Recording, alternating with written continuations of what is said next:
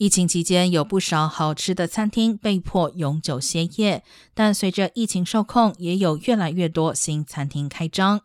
美食杂志《Bon Appetit》近日整理了一份榜单，列出全美最佳五十间新餐厅，其中洛杉矶有三间上榜。分别是 Echo Park 的 Quarter Sheets 以烤盘披萨闻名，以及位在洛杉矶市中心的 Young Bun Society 以韩式融合料理为主，